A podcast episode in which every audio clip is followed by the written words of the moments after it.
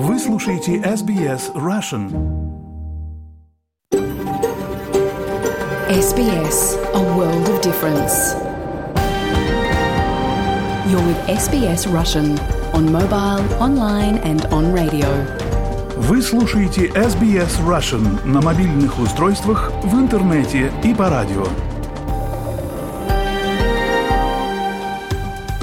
Добрый день всем! Сегодня суббота, 17 декабря. Спасибо, что настроились на волну радио СБС. И в этот час программа на русском языке.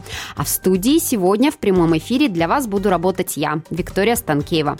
Коротко о том, что вас ждет сегодня в программе. Муниципалитеты больше не обязаны проводить церемонии вступления в гражданство строго 26 января. Узнаем подробности скоро у Леры Швец и новостной службы СБС. Щедрик в Нью-Йорке. Через сто лет после дебюта в США украинский «Щедрик» снова прозвучал в Карнеги-холл. Материал об этом подготовил наш корреспондент США Михаил Комадовский.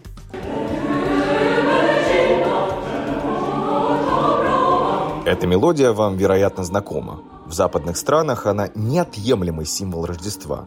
Спросите американца, что сейчас звучит, он ответит «Carol of the Bells». Спросите украинца, что звучит сейчас, он ответит «Щедрик». И оба будут правы. Также узнаем советы по выбору фото для LinkedIn при поиске работы в Австралии от корпоративного фотографа из Сиднея Елены Рага. С ней записала интервью Светлана Принцева. Поговорим также с доктором Нонной Грим о симптомах укусах клещей, о том, что делать, если вашего питомца укусил клещ, о профилактике укусов и о том, как количество паралитических клещей сейчас увеличилось собаку просто-просто парализует, и она не способна больше не двигаться, не питаться, даже дышать. Вообще в мире существует множество всевозможных клещей. И в Австралии, вот то, что мы говорим, он немножко разный. Вы слушаете программу СБС на русском языке. Согласно новым правилам, церемонии получения гражданства теперь можно проводить в любой день с 23 по 29 января. При этом в федеральном правительстве ожидают, что большинство муниципалитетов все же будут придерживаться государственного выходного дня 26 января. Подробности у Леры Швец и новостной службы СБС.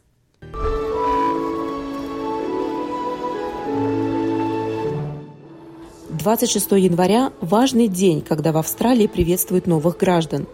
Но теперь у местных муниципалитетов появилось больше выбора, когда именно проводить церемонии получения гражданства. Министр миграции Эндрю Джайлз. Мы убрали определенный барьер, так называемую красную ленту, из-за которой жители определенных муниципалитетов Мельбурна не могли получить гражданство в собственных общинах в окружении друзей и семьи. Согласно новым правилам, церемонии получения гражданства теперь можно проводить в любой день между 23 и 29 января. Решение федерального правительства отменило изменения 2017 года, внесенные предыдущим правительством в Кодекс, регулирующим церемонии получения гражданства. Согласно изменениям 2017 года, муниципалитеты были обязаны проводить церемонии вручения гражданства строго 26 января. Вот как в 2019 году объяснял это решение бывший премьер-министр Скотт Моррисон. Вы знаете, что я премьер-министр, выступающий за стандарты. Я устанавливаю стандарты для муниципалитетов в случае, если они хотят проводить церемонии гражданства – Национальное правительство, правительство Австралии несет ответственность за церемонию получения гражданства. Таковы правила. Если вы согласны их соблюдать, хорошо, мы будем рады вашему участию. Если вы не хотите этого соблюдать, тогда мы найдем кого-то другого, не проблема. Предыдущее правительство ввело соответствующее правило после того, как некоторые муниципалитеты Мельбурна решили не проводить церемонии получения гражданства 26 января. Решение, принятое из уважения к представителям коренных народов. Ведь этот день олицетворяет вторжение на земли коренных народов и жителей островов Торисового пролива. Таким образом, новое решение правительства лейбористов снимает запрет с двух муниципалитетов Мельбурна, которым было запрещено проводить церемонии получения гражданства с 2017 года. Министр миграции Эндрю Джайлз говорит, что его правительство стремится объединять австралийцев – а не разделять их. Путь к гражданству имеет основополагающее значение того, кем мы являемся как современная мультикультурная нация. Речь идет о признании того, что каждый, кто завершает этот путь, имеет право сделать это в своей общине, в окружении семьи, друзей и местных избранных представителей. Муниципалитет Яра-Сити на севере Мельбурна первым проголосовал за то, чтобы не проводить церемонии вручения гражданства 26 января. Мэр Клаудия Нуэн говорит, что ее муниципалитет долго боролся за то, чтобы отменить запрет предыдущего правительства, и что ее община рада последним изменениям. Федеральное правительство признает, что есть сообщества, которые отказываются проводить подобные церемонии 26 января. Это шаг вперед. Мы работаем ради того, чтобы те члены сообщества, для кого это действительно важно, могли получить гражданство на территории муниципалитета Яра. Месяц назад соседний муниципалитет Мэри Бек также проголосовал за отмену церемонии гражданств 26 января и тем самым стал третьим муниципалитетом в Мельбурне, поступившим подобным образом. Анжелика Панополос, мэр Мэри Бек – она говорит, что новое правило позволит муниципалитетам самим решать, когда проводить церемонии вручения гражданства.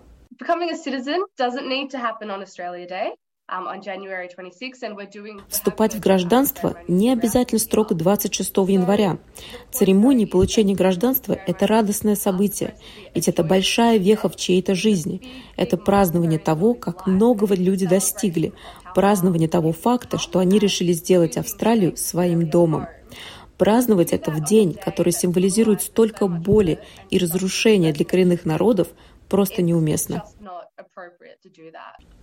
При этом федеральное правительство заявляет, что 26 января остается предпочтительным для проведения церемонии получения гражданства.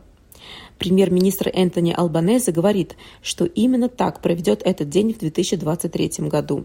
But the rules, the way that they were, uh, fashioned, meant that но правила в том виде, в каком они были сформулированы, означали, что граждане, которые не участвовали в принятии решения церемонии, упускали возможность стать гражданами Австралии. Мы хотим, чтобы люди становились гражданами Австралии.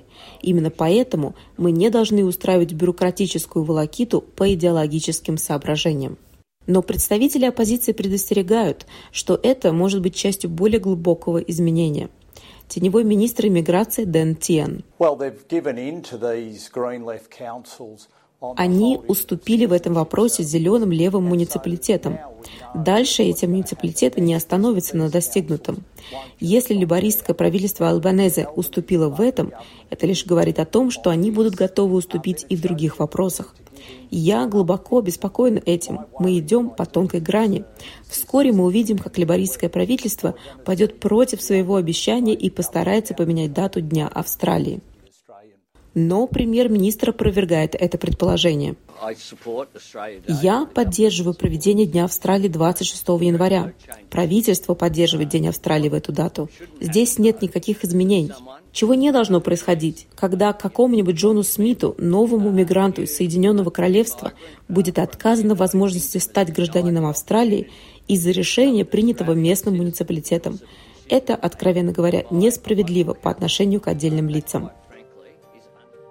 В правительстве заявляют, что сейчас впервые за пять лет на рассмотрении находится менее 100 тысяч заявлений на гражданство. Репортаж подготовлен Фина Макью и Клэр Слеттеры команды SBS News.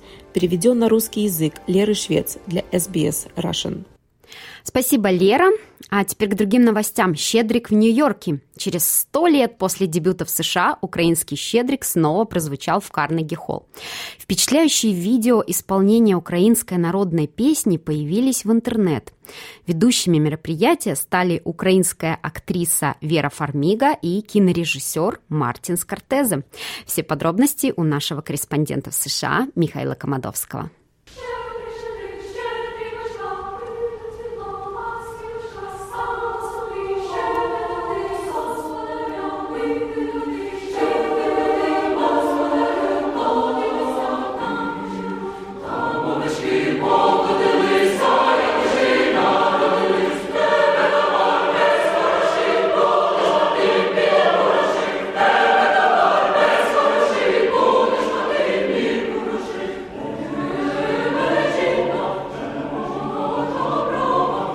мелодия вам, вероятно, знакома. В западных странах она неотъемлемый символ Рождества.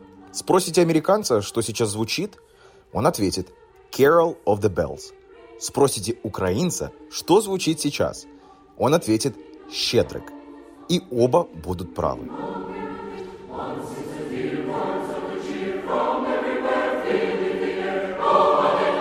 Всемирно известная композиция «Щедрик» композитора Николая Леонтовича снова прозвучала в стенах легендарного Карнеги-холл в Нью-Йорке.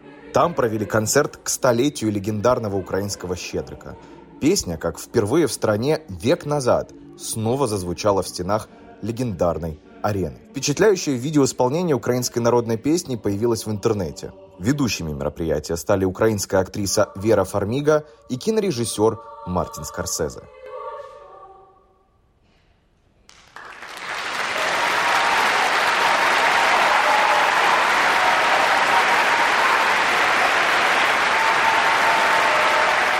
Как известно, когда сто лет назад американцы впервые услышали знаменитую рождественскую мелодию в обработке украинского композитора Леонтовича, сразу же влюбились в нее. С тех пор Carol of the Bells стал атрибутом Рождества для сотен миллионов людей не только в США, но и во всем мире. По видеосвязи к публике обратился президент Украины Владимир Зеленский вместе с супругой Еленой. Также перед многотысячной аудиторией в зале и онлайн выступили украинский детский хор «Щедрик» из Киева, украинский хор «Думка» из Нью-Йорка и хор «Тринити Уолл-стрит». Министр иностранных дел Украины Дмитрий Кулеба так прокомментировал это мероприятие. Украина гордится произведением Леонтовича. Через него мы рассказываем миру об украинской культуре и идентичности. Это особенно важно сейчас, когда Россия пытается уничтожить наш народ. Именно поэтому вечер начался с аплодисментов военным вооруженных сил Украины. Конец цитаты. А слушаете ли вы «Щедрика» или «Carol of the Bells» на это Рождество? И вообще, а, помните тот момент, когда впервые услышали эту песню? Своими мнениями делитесь на наших страницах в социальных сетях, в том числе и в Facebook, SBS Russian. Ну а пока оставайтесь на волнах радио SBS и с наступающими вас праздниками.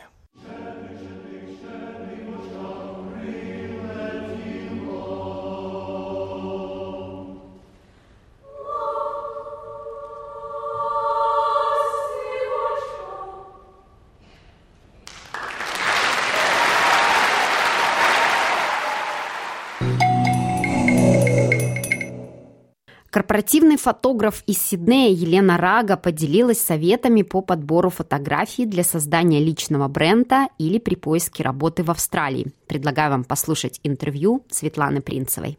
Ищите работу в Австралии? Хотите перейти в другую индустрию? Или находитесь в процессе создания своего профессионального профайла – Сегодня поговорим о том, на что обратить внимание при выборе фотографий для главной социальной сети по поиску работы и установке рабочих контактов в Австралии LinkedIn. А говорить об этом будем с корпоративным фотографом из Сиднея, который уже много лет помогает местным бизнесам и специалистам создавать свои визуальные бренды. Это Лена Рага. Лен, давайте сначала напомним таким людям, как я, кто считает, что намного важнее твои навыки, твои профессиональные достижения, чем фотография и какую-то там поставил, вроде меня видно, и слава богу. Насколько важна фотография и важна ли? А, фотография важна, но важна в каком смысле? В Австралии мы фотографию как бы в бумажной работе не используем, да, потому что по всяким там причинам. Вот, фотография нужна для social media, для социальных сетей. Например, LinkedIn – очень популярная сеть, которая используется для поиска работы. Соответственно, если ты находишься в LinkedIn, э, у тебя заполнен весь профайл, вся твоя история, твоя работа, твоя учеба, и там, естественно, есть фотография. Вот. Каким образом фотография влияет? Дело в том, что все э, социальные сети, они работают по принципам алгоритмов. Например, там, я не знаю, э, агент набирает каких-то сотрудников, ищет сотрудников, набирает название работы, и там выпадает ему целый список. А список выпадает за счет вот этих вот фотографий. То есть, когда ты вводишь э, в поисковик слово, вот тебе куча-куча фотографий, и, соответственно, дальше уже идет э, сначала фотография как э, визуальный элемент, а дальше идет текстовый элемент, что там под фотографией написано. Угу. Вот. Соответственно, фотография, если она в хорошем качестве, привлекательная, будет производить, соответственно, эффект. Вот, поэтому так вот фотографию, э, ну, свой профайл, да, свой, свой хедшот, ее как бы просто элиминировать невозможно. Но это если, опять же, мы работаем с LinkedIn. Mm-hmm. А, если идет э, подача заявки через, напрямую через компанию, там фотография не нужна. И даже, скажем так, она не поощряется. Угу. То есть люди, которые размещают свое фото в резюме, они, в общем-то, совершают ошибку, да? В Австралии это не поощряется, uh-huh. потому что считается, что в HR-службы они выбирают э, специалистов не по внешнему виду, как бы внешний вид не должен никаким образом оказывать на них влияние, а они выбирают по, грубо говоря, там, ключевым словам. Ключевые слова, описание э, того, что делалось, образование и прочее. Но это если, это если напрямую подаешься. Uh-huh. Но если у тебя есть профайл в LinkedIn, а мы все знаем, что даже если ты подаешься напрямую, все равно тебя будут просматривать в социальных сетях. В LinkedIn в первую очередь. LinkedIn в Австралии очень-очень развит. Больше, э, покрытие больше 90% всех работников. Uh-huh. Это еще было даже несколько лет назад. Ну, я думаю, он так и держится. То есть uh-huh. LinkedIn в Австралии, он один из, по покрытию один из самых э, распространенных в мире. Отличается вот. ли рекомендации к фотографии для людей разных профессий? Ну да, определенно. Это как бы такое э, понятный для всех момент что если ты там а, подаешься на работу финансового аналитика или ты подаешься на работу в какой-нибудь стартап, такой фанки, смешной, с культурой свободной, то, соответственно, профайл будет у тебя отличаться. И слова, которые будешь использовать, и, соответственно, визуальное представление себя будет отличаться. А, отличаться как? Бэкграунд может быть разный. Но стартап может позволить себе более там, яркие цвета, возможно. На финансового аналитика, например, там красный бэкграунд ну, очень-очень редко найдешь, потому что это очень а, консервативная такая сфера деятельности. Ну, соответственно, в одежде тоже, то есть где- где-то там можно с принтами какую-нибудь футболку себе позволить в каком-нибудь IT там стартапе. Опять же, в том же, там, не знаю, юридические моменты или э, куда-нибудь в банке ты такой себе точно позволить, не, не, позволить себе не будешь. Если хочешь профайл, который именно профессиональный, который mm-hmm. не просто там присутствует Угу. Я вот открыла буквально LinkedIn на своем телефоне и сразу смотрю, что фотографии очень разные. То есть вот я вижу мужчину, у которого лицо во весь вот этот аватар, улыбающийся следом женщина, которая стоит в половину роста, сложив руки на груди в суровом таком пиджаке. Затем э, девушка, у которой только часть лица видна и улыбка, и так далее, и так далее. Очки какие-то стильные вот у человека фон тоже очень разный. Может быть, Лен, тогда пройдемся по каким-то, ну, таким ключевым рекомендациям и основным ошибкам, которые люди совершают. Ну, ключевые рекомендации а, э, по LinkedIn, да, если да, мы говорим, да, да. А, потому что профайлы идут все кружочками, да, вот кружочками. Да, да, да. И если, например, выбираешь какую-то профессию, у тебя этих кружочков будет, вот, не знаю, весь экран заполнен. Угу. Соответственно, когда э, у нас как работает визуальная а, память и визуальные восприятие информации. Uh-huh, uh-huh. Мы зацепляемся за что-то контрастное. А, раз. Мы зацепляемся за что-то яркое. Два. И, а, соответственно, будут рекомендации для фотографий. То есть, если... Ну, а, за что-то крупное, да, то есть, если лицо крупное на, на весь этот вот кружочек, кружочек то и, как бы, лицо каким образом? Мы смотрим глаза и нос, да, вот этот треугольник. Вот, соответственно, если этот треугольник крупнее, то у нас э, взгляд зацепляется за это быстрее, чем за, допустим, какую-то маленькую картиночку, которая будет издалека, там, я не знаю, по пояс снята. Вот, соответственно, для LinkedIn чем крупнее, тем лучше, чем ярче, чем лучше, насколько может профессия позволить. Ну и контраст. Вот, поэтому многие делают, например, черно-белый, потому что черно-белый ты как бы больше контраст не придумаешь. Черно-белый тоже бросается. Но опять же, как лучше сделать? Взять, вбить свою профессию в LinkedIn, посмотреть, что там происходит. Если все оно черно-белое у всех, может быть, лучше сделать себе цветное, ну и, соответственно, наоборот. Uh-huh. Вот. А одна из главных ошибок – это делать селфи. Вот если ты селфи какой-нибудь, там, не знаю, в каком-нибудь там сером помещении с плохим светом сделал, ну, опять же, посмотреть, как ты выглядишь на фоне остальных. Вот. Если все такие, ты как бы там затерялся, ну и, в общем-то, внимания к, такому визуальному моменту не будет. То есть сделать себе... Селфи можно сделать хорошо, следуя рекомендациям. Покрупнее, поярче, и как можно, чтобы выглядело лучше, профессиональнее. Можно сделать селфи, если умеешь, или попросить кого-то. Но к профессионалу, конечно, как, без, этого, без этого многие не обходятся. Особенно в момент либо поиска работы, либо смены деятельности, а, либо в момент, ну, как бы, когда ты там, reinvent yourself, да, как, как сказать. Меняешь профессию, да, когда или ты пытаешься... меняешь либо профессию, mm-hmm. либо направление, либо что-то, то есть когда ты хочешь на себя обратить внимание. Mm-hmm. Вот я вижу сразу профайл спортивного журналиста, и он здесь на велосипеде. И, конечно, это опять же очень маленькая фотография, его практически не видно, но видно человека на велосипеде. Ну, у меня, у меня очень сложное к такому, э, сложное, скажем так, к такому отношению. Оно может быть там фанки, интересное и так далее, но на велосипеде это значит, он издалека снят, правильно? Uh-huh. То есть не видно его лица, не видно, это может быть сделано а, намеренно, чтобы как бы меня не видели, но видели как бы образ меня. Вот. Но опять же, мы играем по правилам, если мы в LinkedIn, мы играем по правилам LinkedIn. А, вот. А правила такие, что внешность должна располагать. Соответственно, внешность должна быть. Да, да, ну улыбка, опять же, тоже зависит от того. Мы же еще, э, знаете, на, на чем играем? На, играем на том, что, как мы хотим себя, грубо говоря, продать. То есть если мы по жизни там улыбающиеся, смеющиеся и так далее, э, строгими мы, мы быть на своем профайле не будем. Uh-huh. Мы, мы хотим показать себя такие, какие мы есть. Соответственно, если улыбка для нас это очень сложно, это невозможно, из себя выжимать улыбку и выглядеть при этом э, как-то очень натяж... натянуто, натянуто uh-huh. да, тоже не будем. То есть мы стараемся в профайле выглядеть такие, какие мы есть. Вот, либо такими, какими мы хотим себя продать.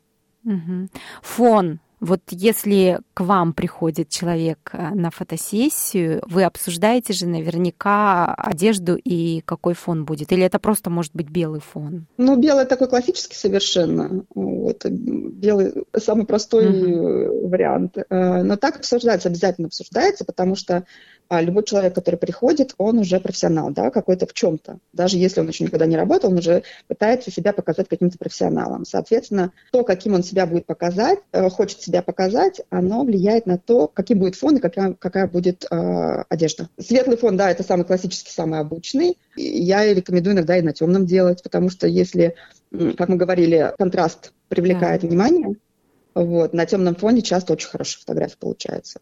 Вот у меня как бы личная такая история есть. Я работала с одним real estate агентством, а, и мы очень-очень долго эту тему обсуждали, потому что а, у них как бы корпоративные цвета темные. И они долго-долго думали, стоит идти в темные цвета, не стоит идти в темные цвета. Это было такое обсуждение, просто прям не знаю. Потому что это было давно, они долго-долго представляли себе, как будет выглядеть такие, такой брендинг. Это же мы говорим про брендинг, да? То, да, как да. себя компания представляет. Вот. Они очень боялись быть э, ассоциированы с э, каким-то там похоронным агентством. Вот. Но в результате решились таки попробовать, потому что никто до них не делали. Мы, мы перерыли вообще все real estate агентства, которые существуют, никто такого не делал. Они решили все равно, ладно, окей, мы будем выделяться. Ну, через год буквально, после того, как вот веб-сайт у них новый вышел, все стали повторять. То есть все, ой, буквально там каждое второе агентство начали делать на темном фоне. Да. То есть это, это зашло прям вот очень-очень хорошо. Интересно. Да, это все нужно как бы рассматривать с точки зрения брендинга, с точки зрения, если в компании работаешь, и если там еще сам как профессионал, я не знаю, там коуч или еще что-нибудь, с точки зрения персонального брендинга, да? Uh-huh, uh-huh. Какие цвета у тебя, тебя лично там привлекают, или какими, какие цвета пытаются рассказать про ваш брендинг, то есть, там, не знаю, светлые, яркие, или наоборот приглушенные, классические. Работодатель часто идет и проверяет также, естественно, и другие социальные сети, Facebook, Instagram. Есть ли смысл а, какого-то постоянства в представлении себя вот в этих разных сетях? Ну, у меня, наверное, нет особого мнения насчет, это, насчет этого.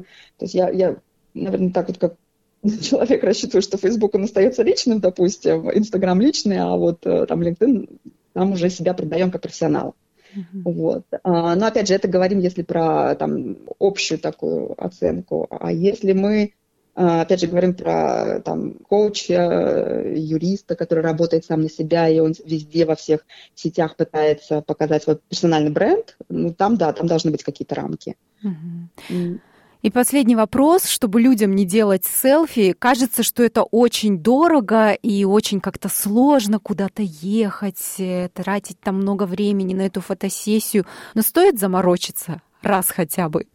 на этом пути? С моей, с моей точки зрения стоит. С моей точки зрения стоит. Просто LinkedIn и то, как выглядишь, и то, как ты себя представляешь рынку, и ты как профессионал, и как человек, которому, в общем-то, не наплевать на свой профайл. То есть человек, ты показываешь, что тебе не, тебе не все равно. Угу. Я считаю, что стоит. Это была фотограф из Сиднея Лена Рага. Сейчас мы прервемся на короткую паузу, после которой пообщаемся с ветеринаром из Канберры Ноной Грин. Она расскажет об опасности паралитического клеща у домашних питомцев. Не переключайтесь. Дорогие радиослушатели, в студии прямого эфира для вас продолжаю работать я, Виктория Станкеева. Сейчас предлагаю послушать интервью с ветеринаром из Канберры Ноной Грин о клещевом параличе, который вызывает клещ у собак и кошек. Нона, здравствуйте. Здравствуйте, Виктория. Здравствуйте, уважаемые радиослушатели. Тема действительно очень-очень актуальна, как вы уже ее представили. Клещевой паралич – это, можно сказать, самая большая проблема для восточного побережья Австралии. Почему для восточного побережья Австралии? Потому что на восточном побережье Австралии проживает так называемый эксодовый тик, эксодовый клещ. И этот клещ, он вызывает страшную болезнь. Это болезнь, которая характеризуется параличем – то есть собаку просто-просто парализует, и она не способна больше не двигаться, не питаться, даже дышать. Но на какие бы вы отметили симптомы у животного, которого укусил клещ? Именно да, вот да, этот конечно. энцефалитный клещ. Ну, видите, оно совсем не совсем как бы имеет такое же происхождение, как энцефалитный клещ, потому что э, самого энцефалита не развивается. Вообще в мире существует множество всевозможных клещей. И в Австралии, вот то, что мы говорим, он немножко разный. Он не такой вот, как, допустим, на территории Алтая, там, сибирских районов или той же Америки, или даже, я не знаю, в Украине сейчас существует много всевозможных клещей. Если мы как бы берем вот этот регион, который слушают наши радиослушатели. Дело в том, что в Австралии он немножко разный. Он, в принципе, похожей группы эксодовых клещей, но симптомы чуть-чуть разные. И сейчас я объясню, в чем разница. Дело в том, что паралитический клещ, он а, вызывает а, симптомы, которые полностью парализуют двигательную мускулатуру. Так?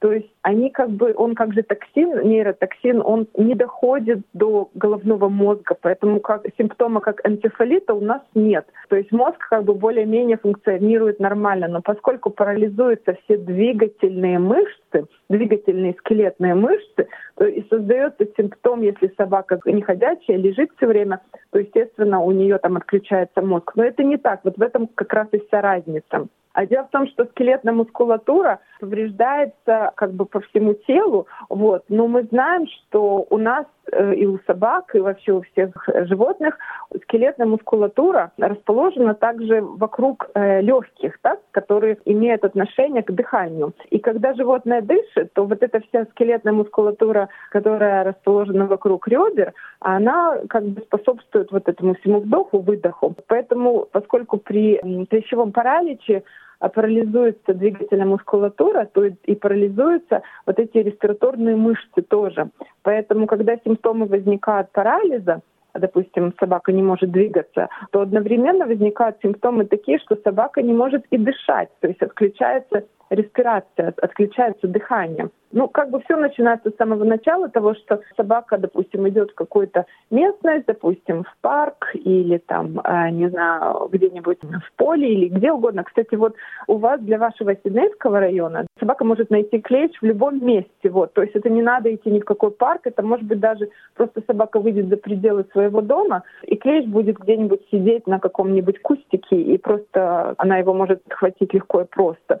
Клещи действительно сидят на всевозможных травинках, кустиках. И им собака нужна для того, чтобы насосаться крови и, соответственно, начать процесс размножения, потому что клещу для размножения самому нужно питание. И когда, допустим, они насасываются кровью, они отпадают на землю, и здесь уже самка начинает откладывать множество яиц, и потом вот этот весь цикл повторяется. Для того, чтобы подхватить клещ, можно просто выйти за пределы дома. И тут же, значит, это может произойти, особенно вот для этих а, восточного побережья Австралии, для вот этих всех районов. Клещ нападает, клещ начинает всасывать кровь, и у собаки, э, соответственно, ухудшается состояние в течение 24-48 часов после того, как а, произошло присоединение клеща к коже. Там, в принципе, несколько стадий, но самые такие ранние стадии – это отнимаются задние конечности. Хозяева приходят в клинику и говорят, что вот собака, у нее какая-то дискоординированная походка, она как бы шатается, вот она как в полупьяном таком состоянии ходит. То есть у нее одна конечность не понимает, куда идет другая. Дальше, поскольку нейротоксин начинает продвигаться все глубже и глубже и затрагивает дыхательные мышцы, то нарушается глотательный рефлекс. И меняется голос иногда у собаки. Лай становится приглушенным, и иногда возникает даже рвота. Вот очень часто а, хозяева комментируют о том, что вот собака взяла и вырвала ни с того ни с сего. И, ну и, соответственно, поскольку эти все симптомы прогрессируют, то повышается утомляемость собаки, и а, потеря координации становится все сильнее и сильнее. А слабость в задних лапах прогрессирует, изменяется, как я уже сказала, голос. У котов, кстати, тоже это бывает. У котов может измениться мяуканье, оно уже не такое звонкое, вот оно становится более приглушенным. Очень часто также может возникнуть влажный кашель и часто слюноотделение и слюнотечение. И, соответственно, потеря аппетита. И что вот очень-очень важно в этот момент, люди иногда начинают кормить собак или давать им водичку, но поскольку это чаще всего состояние возникает летом, хотя, конечно, может возникнуть и в любой, в любой сезон, если вы живете в теплом климате. И они дают водичку, и вот поскольку глотательный рефлекс отсутствует, то у собаки может возникнуть ингаляционная пневмония, потому что они не в состоянии не в состоянии проглотить. То есть эта вода или еда, которая поступает в горло, она может попадать, соответственно, в бронхи в легкие. И тогда возникает а, ингаляционная пневмония, и состояние еще больше и больше и больше ухудшается. Это как бы насчет симптомов. Ну, что, в принципе, нужно сделать, как только появляются признаки паралича, и состояние ухудшается, то, соответственно, нужно сразу же позвонить в ветеринарную клинику. И все зависит от того, когда дадут вам appointment. Если вы получите вашу консультацию как можно быстрее, что желательно, то доставить собаку в клинику. И если вам там скажут ждать какой-то период времени, то вы сразу же начинаете искать клеща потому что клещ должен быть удален. Поскольку они присасываются к коже, то они выделяют вот этот нейротоксин, и чем больше нейротоксин выделяется, тем больше происходит ухудшение симптомов, тем больше прогрессирует собака в состоянии полного паралича. И, как я уже сказала раньше, там существует несколько стадий. Я, конечно, не буду сейчас в деталях это все рассказывать, но последняя стадия — это, в принципе, как бы самая такая критическая, когда уже собаке нужно не только ветеринарное лечение, но именно вот emergency лечение, вот нужно очень скорая, быстрая, быстрая помощь, когда необходима, допустим, кислородная поддержка, необходима, естественно, сыворотка, сыворотка необходима на всех стадиях. Очень часто люди спрашивают вопрос, а как удалять клеща, что делать, допустим, в масло его там окунать или в бензин, или в керосин, или еще куда-нибудь. В принципе, продаются везде в любом зоомагазине такие специальные щипчики. Вот эти щипчики, они как бы вставляются под, под тело клеща, а потом начинают так прокручивать, знаете, вот как ключиком в двери мы крутим, так же самое мы начинаем прокручивать вот этого клеща, и он, в принципе, отходит. Иногда бывают такие моменты, что люди оставляют головку клеща ткани. В принципе, это все не так страшно, как пишут в литературе. В литературе пишут, что это все ужасно, что теперь надо это чуть ли не удалять.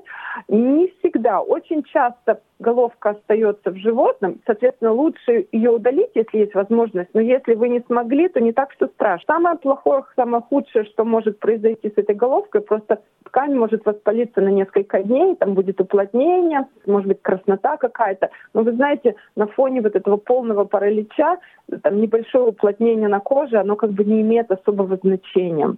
После того, когда собака доставлена в госпиталь, что мы обычно делаем? Если хозяин удалил клеща, мы как бы все равно проводим вторичную, даже третичную осмотр на клещей, потому что иногда бывает не один клещ, иногда может быть целая группа, несколько клещей, может быть три, четыре, пять.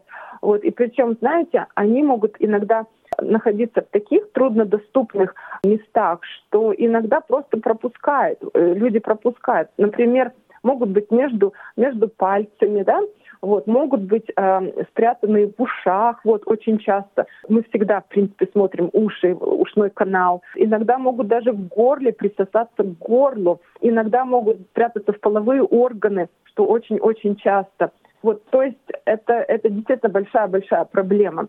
И, соответственно, у нас всегда в клиниках есть группа медсестер и врачей, которые начинают поиск вот этих всех дополнительных клещей. И очень часто, очень часто, практически всегда мы начинаем брить животное, если мы не находим больше клещей, потому что, соответственно, когда животное побрито, то тогда и клещей найти легче и увидеть. И после того, когда мы бреем этого, это животное, когда э, уже нет у нас вот этой всей длинношерстности, то мы проводим еще одну обработку э, инсектицидами, специальными, соответственно, для того, чтобы вторично это все удалить, если было пропущено по каким-то причинам. Самое главное лечение – это сыворотка, а, которая, в принципе, спасает жизнь. А сыворотка – это как бы дорогостоящий препарат. Его э, нужно вводить очень осторожно, медленно. Перед введением сыворотки, соответственно, мы всегда делаем подготовку животного, мы вводим антигистамины, мы вводим стероид для, для, для того, чтобы не произошла реакция на сыворотку. Потом сыворотка это разбавляется в физрастворе, мы вводим в течение 30-40 минут медленно, смотрим на реакцию животного, чтобы у него не было никаких э, анафилактических э, проблем, анафилактических реакций.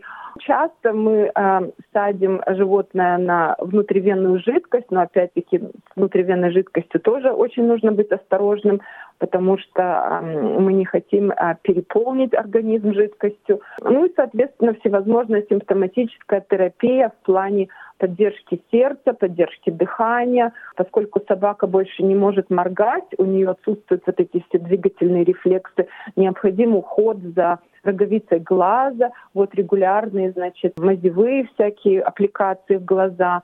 Вот, ну, короче, это целый комплекс, комплекс мер, Лечение достаточно дорогое, потому что собаки иногда в клиниках находятся в течение нескольких дней. Очень часто мы подсоединяем на кислородное снабжение для того, чтобы собака могла нормально дышать. Поэтому я думаю, что профилактика, она намного эффективнее, чем само лечение. Но на какие профилактические меры можно использовать для предотвращения укусов клеща? В Австралии и вообще в мире существует множество всевозможных препаратов, которые используются на регулярной основе. Я думаю, что слушатели восточной части Австралии очень хорошо знакомы со всевозможными препаратами. А, дело в том, что есть а, целый ряд продуктов, а, допустим, есть капли, есть ошейники, есть всевозможные spot-on application, есть всевозможные chew, chewable things, типа там, я не знаю, special, ну я неправильно скажу, если это special treats, но такие вкусняшки, которые, в которых содержатся противоклещевые, противоклещевые препараты, которые обладают действием, ну, клещи не могут просто присосаться, потому что у собаки в крови содержится это вещество, которое как бы их не то что отпугивает, это не репелленты, это больше как э, клещ присасывается, но он просто больше не может внедрить свой токсин из-за того, что кровь для него кровь собаки для него становится токсичной, вот в таком плане. То есть это очень-очень важно. И что еще самое главное сказать, что в принципе, ни один продукт э, не дает стопроцентной гарантии. Ну, есть продукты, которые могут давать там 97, 98, 99 процентов, что очень близко к 100, но все равно, когда вы возвращаетесь с прогулок, мы всегда рекомендуем, чтобы а, хозяева начинали осматривать собаку, чтобы они проверяли на присутствие клещей, потому что, как я уже сказала, все равно такие случаи бывают, когда клещи все равно находятся. Естественно, они не впрыскивают, допустим, стопроцентное количество своего яда, своего токсина, если собака имела профилактическую подготовку, вот, но все равно могут быть какие-то очень такие мягкие симптомы клещевого паралича, которые требуют внимания. Спасибо, Нона. А вот последний вопрос. Вы часто говорили, что собаку укусили. То есть чаще всего клещ все-таки кусает собаку или кошек? Вы знаете, собак больше всего распространено. Почему? Потому что коты, они вообще очень уникальные животные. Дело в том, что коты, они постоянно себя моют, чистят, вылизывают и так далее. Потому что они очень, знаете, такие flexible, очень гибкие. Поэтому если в начальной стадии клещ присасывается к коту, то кот принципе очень часто может его удалить сам. Поэтому у котов они встречаются, но не так часто, как у собаки. Собаки в принципе, не такие как бы флексибл, как кошки. Они не могут, допустим, так вывернуть шею для того, чтобы достичь вот этого клеща в каком-то таком труднодоступном районе. У кошек это лучше получается. Но, тем не менее, я бы не полагалась только вот на то, что коты очень гибкие, поэтому у них клещевого паралича не будет. Может быть, все может быть, все зависит от региона. Если, допустим, кот пойдет гулять в какой-то лес, в котором миллионы тысячи клещей. Может быть, кот удалит там большинство из них, но один клещ останется и все равно вызовет клещевой паралич. Поэтому я бы как бы не полагалась на вот эту гибкость кота. Я бы все равно для восточных регионов Австралии, я бы все равно использовала профилактические препараты для котов тоже. Нона, спасибо большое за интервью, за такую подробную информацию и будем ждать с нетерпением наших следующих интервью. Спасибо большое, да, до свидания. До свидания. Я напомню, что это была Нонна Грин, ветеринар из Канберры. Наша программа подходит к завершению, и напоследок я предлагаю вам послушать песню «Алоэ Вера», солистка группы, бывшая жена оппозиционного политика Ильи Яшина Вера Мусейлян. Напомню, что Илья Яшин был приговорен к восьми с половиной годам лишения свободы за видео о преступлениях российской армии в Бучи. Песню группы «Кино» «Генерал» Вера посвятила Илье. Я желаю вам и вашей семье спокойных выходных. Берегите себя. Услышимся, как обычно, в полдень в понедельник. Поставьте лайк, поделитесь, комментируйте. SBS Russian в Фейсбуке.